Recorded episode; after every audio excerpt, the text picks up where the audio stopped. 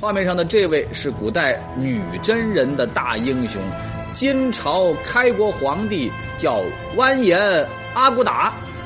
说起这完颜阿骨打呢，那可是功高盖世、勇锐无敌呀。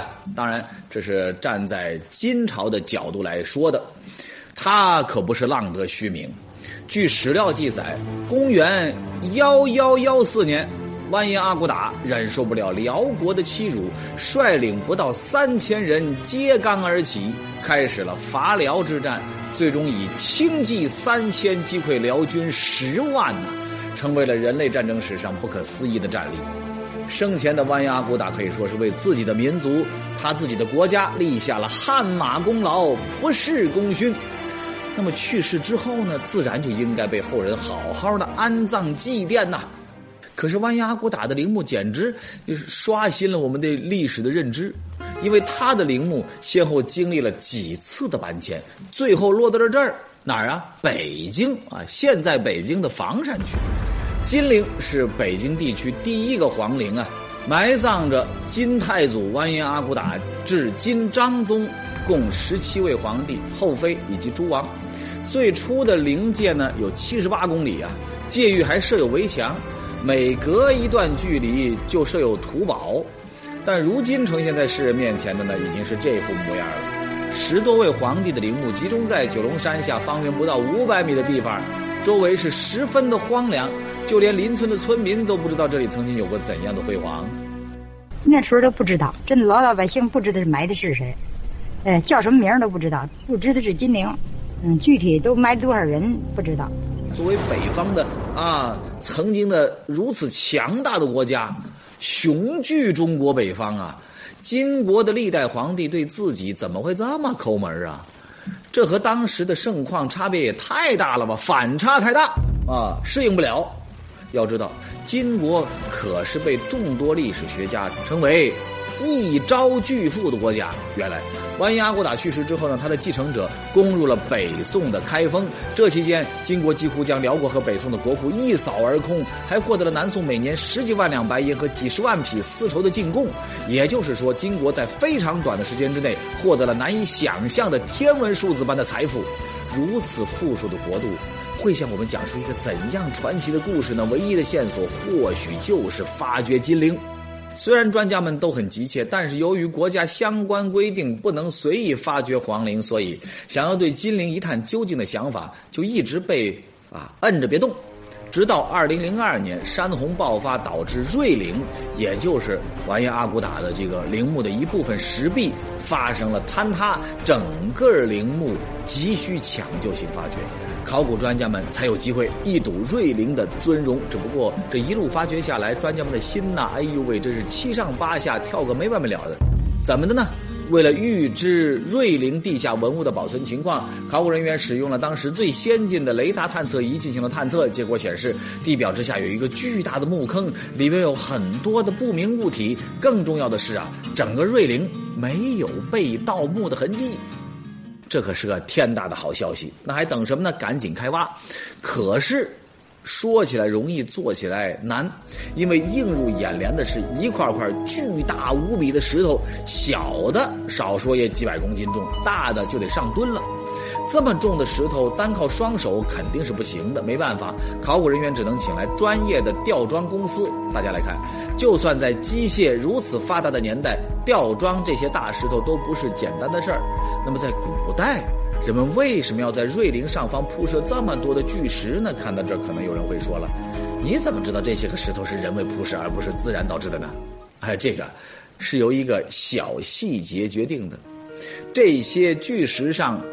都写着字儿呢，例如这块上面用朱砂写着“定州张家”，考古专家们推测，这些字很可能就是当年修建瑞陵的工人啊镌刻上去的，用的是呃表明自己的身份。那么这些个啊整齐铺设在地表的巨石起什么作用呢？考古专家当时不清楚。不过这一块块巨大无比的石头倒是让瑞陵显得更加神秘莫测了。我们知道了。那么，这个石头下面隐藏着天大的秘密。经过一周左右的昼夜吊装，瑞林表面的大石头终于被清空了。呈现在考古专家眼前的是一层黄土夯筑的夯土层。想着发掘完这层黄土，蜿蜒阿骨打的陵墓就将呈现在世人面前，考古专家们别提多兴奋了。可就在他们兴致勃勃地清理这层黄土的时候，令人怎么都想不到的一幕就出现了。随着这层黄土逐渐清理完毕，一块块巨石又逐渐显露出来，满满当当的又铺设了一层。这怎么回事儿啊？啊，累不累呀？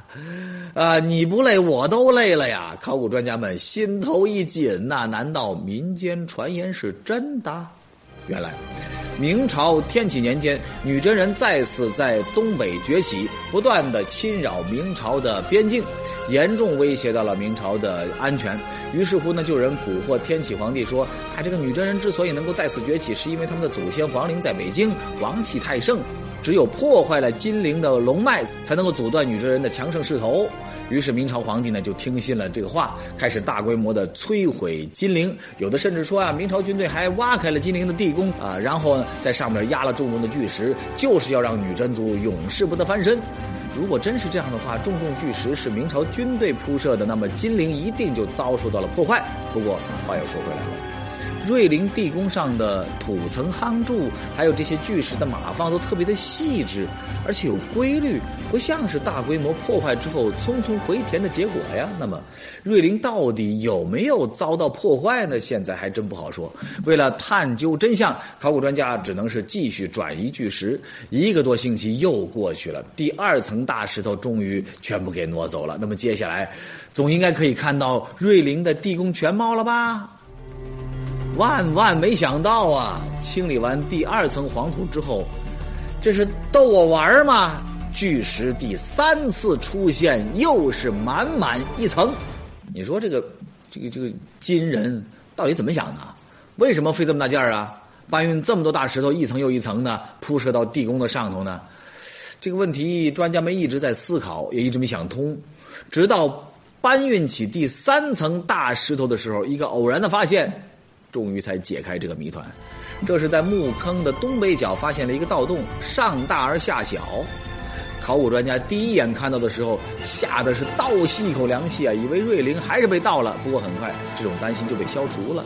于是我们我们也一样啊，顺着盗洞往前走，遇见大石头了。呃，记那那那呃，根本就就挖不下去了。看到这儿，大家应该都明白了，瑞陵之所以采取一层又一层大石头铺设的方法啊，这种形式就是为了防止后人的破坏和盗墓者的侵袭。如今看来，这个方法真的是简单粗暴而有效啊！这是当时啊防盗措施用的，呃，怎么用呢？就是把这个石头棺椁放到穴位的下面，搞黄土啊，先把它填上。上边摆上这种大石头，这个石头啊，每一块石头都在四五百斤以上，重的达到一吨。然后再填上黄土，把这黄土夯上，上面又搁了一层大石头。这个大石头上面再夯上黄土，这个大石头啊，当年啊，得高撬杠撬起来，雕链啊，一点点往前雕，大小二百块。所以说呢，你即便是你能够把那个这个墓穴的盖儿打开，你也不能够盗盗墓，这石头你就动不了。所以目前呢，是在全国这个陵墓当中用这种方式防盗的，目前发现的还仅此一例。靠层层巨石、层层黄土来防盗，啊，真是令考古专家大开眼界了啊！此前没见过，啊，没想到吧？虽然说对于这样的结果呢，考古专家们也有些哭笑不得啊，但是虽然。啊，虽然说吧，这个搬运巨石非常辛苦和枯燥啊，但是呢，瑞陵地下宫殿的容貌很值得我们期待啊。相比之下，后者分量更重啊，前面都不算什么了。那么，在巨石层层铺设之下的瑞陵地宫，到底会向我们呈现出怎样的惊人一面呢？他是女真人的英雄，金国的开国皇帝。他生前立下汗马功劳，死后陵墓为何如此简陋？三层巨石铺设，三层黄土夯筑，防盗措施如此严密的瑞陵地宫，到底会呈现何种惊人的模样？经典传奇正在为您解密。刚才我们说到啊，考古专家历时一个多月，终于将瑞陵地宫上面铺设的三层巨石和黄土清理完毕。金国的开国皇帝完颜阿骨打的陵墓即将完整的呈现在世人面前，这是一件多么令人激动的事情啊！可是，等清理工作终于结束，陵墓完整的出现那一刻，所有的考古专家都傻了，甚至对于自己的眼睛产生了怀疑。这就是金太祖的陵墓？这怎么可能呢？这是一个由人工开凿而成的石坑，长十三米，宽九米，深达五点二米。石壁上当年工匠开凿的刀斧痕迹还历历在目。根据历史记载，当年修建瑞陵只用了五六个月的时间，工人们硬生生的在这个岩石基地上凿开了这个地坑。虽然开凿石坑的过程非常艰辛，不过这个石坑对于功绩显赫的金太祖完颜阿骨打来说，未免也太过简陋了吧。相比于其他中原王朝的陵墓，瑞陵修建的简直可以用寒碜来形容。我们来看看人家秦始皇的陵墓，啊，不仅修建时间长达三十九年，占地面积也近八平方公里啊，而且整个陵园主次分明，防盗机关更是十分严密。除了有什么暗弩啊、陷阱之外，还有大量的水银蒸发的毒气，可以说是无孔不入、防不胜防啊。有人可能会说了，秦始皇陵那世界之最啊，任何一个皇陵都比不了啊。那我们就来对比一下秦啊以外的中原王朝。一般的皇陵地宫修建呢，那也是有墓道、墓门啊，前厅后室，两边耳室地宫的。不仅如此啊，地宫的墙壁上还有壁画。可是大家看看瑞陵的地宫，墙壁上除了留有工匠开凿的斧凿之痕之外，就只剩下四具棺椁孤零零的躺那儿了。那么这四具棺椁有没有什么特别的地方呢？棺椁内会不会有什么价值连城的文物呢？我们先来看看这四口棺椁，最大的一口已经有些损坏了，因为上面雕刻有精美的龙形花纹，所以叫做龙椁。如果没有猜错的话，这应该是完颜阿骨打的。考古专家介绍，这种龙纹是汉族典型的团龙纹，在古代一般广泛运用在宫廷和皇家园林当中，但是用在皇陵的棺椁上还是第一次见到。龙椁旁边的一口较大的棺椁呢，外形完整，椁板上雕刻着凤凰的纹饰，叫做凤椁，应该是皇后的。仔细辨别就能发现，龙椁和凤椁上的图案呢都非常细腻精美。不仅如此，还描着金线呢，显得富丽堂皇，一看就是皇家气派呀。尤其是凤椁上的双凤纹和团凤纹，雕刻的是如此的栩栩如生，还真是罕见，就连考古专家都觉得大开眼界了。目前嘛，我们国家啊，呃，以椁来代棺这种葬制呢，在汉族、在许多少数民族当中也存在。但是呢，把这个椁板上雕刻成龙凤，目前来看还只有金陵这一处。另外两口相对较小的棺椁的椁板上没有任何的纹饰，被称为素椁，里边应该是嫔妃。欣赏完了国板上的精美图案，弄清楚了棺椁内的主人，接下来就是最值得期待的时刻了。这些棺椁里边到底会有哪些价值连城的陪葬品呢？考古人员决定先从素椁开始。打开第一个素椁，没有看到墓主人的尸骨，只发现了一些骨灰，还有两件鸟类图案的玉雕。专家称为透雕海东青梅花事件这种玉雕图案呢，在中原地区很少见。玉雕当中的海东青啊，是一种濒临灭绝的猛禽，据说飞的是又高又快，是女真人用来打猎的猎鹰，也是女真人的图腾啊。与此同时呢，另外一个素裹内的物件也被清理出来了，两个空心的金环，专家称之为竹节金科。是女真贵族女人喜欢的饰物，通常作为非常显要的头饰佩戴在帽子上。两个素椁内清理出来了两对随葬品，虽然极具女真族的特点，也实属罕见，但是作为嫔妃，这个随葬品的数量和考古专家预期那差的也有点多了。虽然有些失望，但是不至于绝望，毕竟素椁是陪葬的。那么龙椁和凤椁呢？作为主子。那棺椁内又会有哪些东西呢？怀着强烈的期待，考古专家打开了凤椁。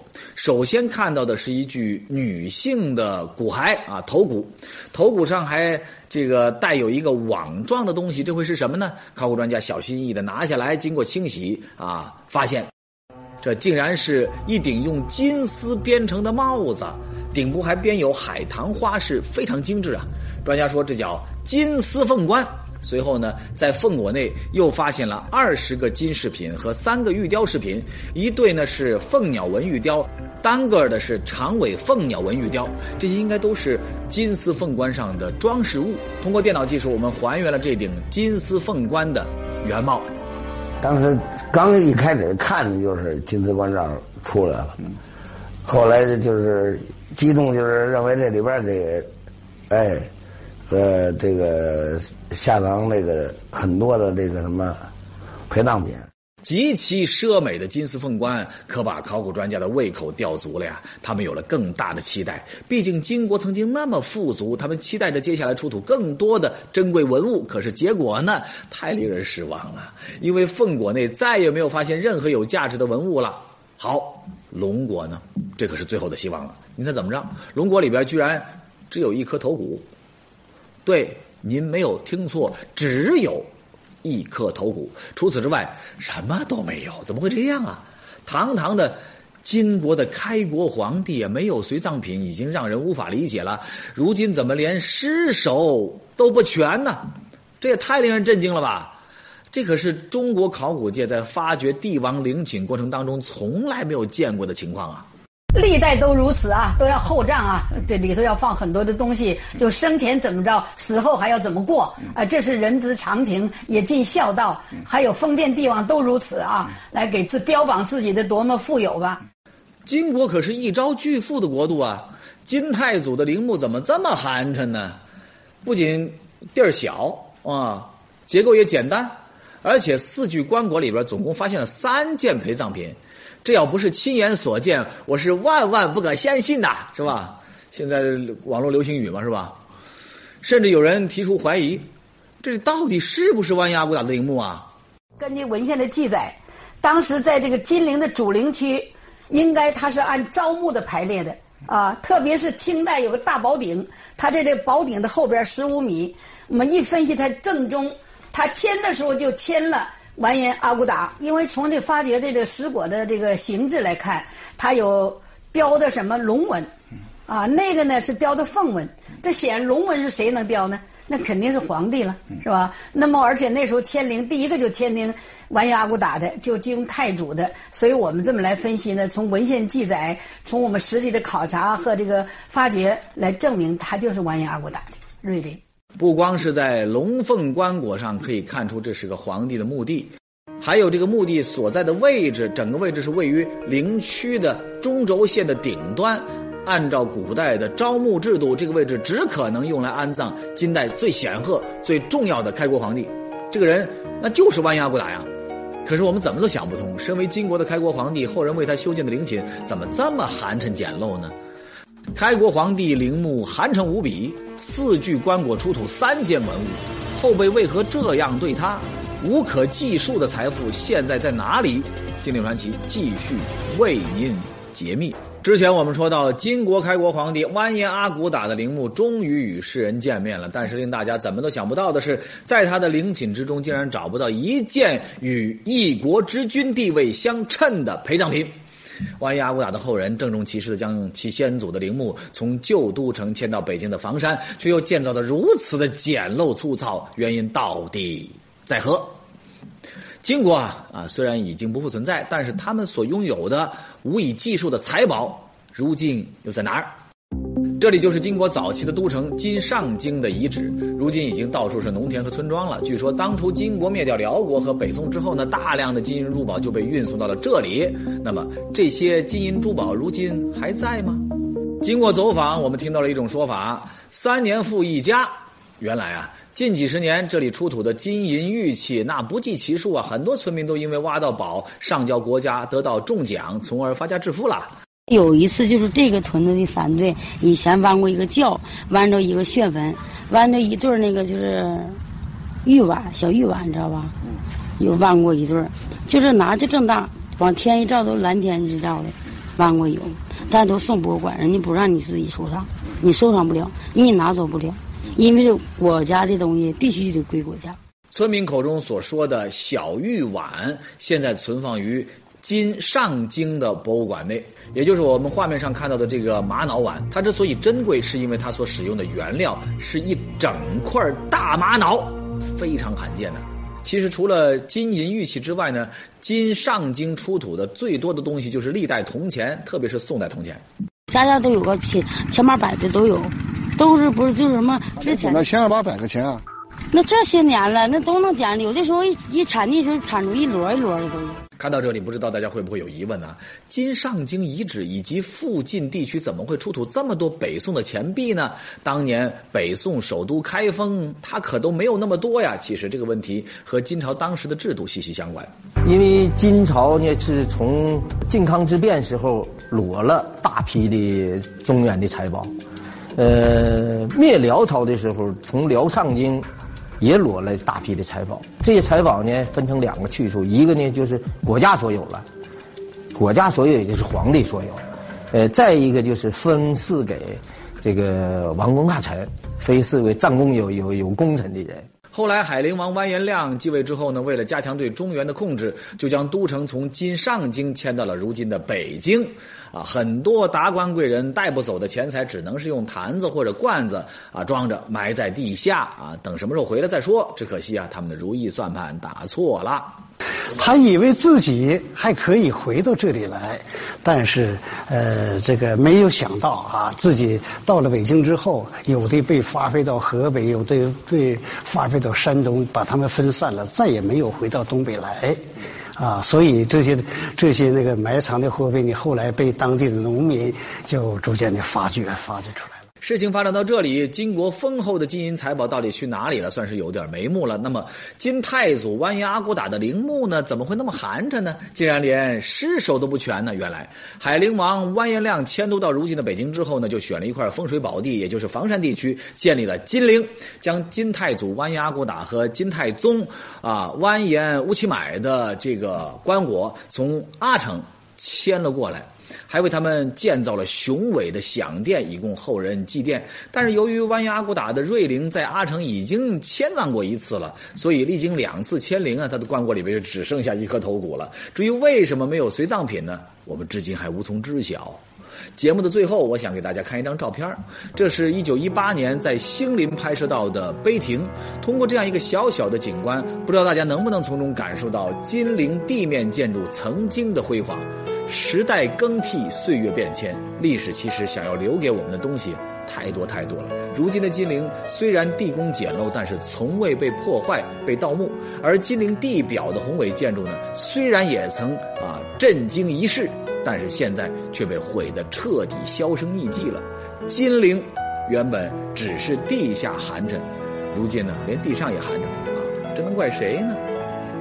除了一声叹息。我们需要思考和行动的，是不是更多呢？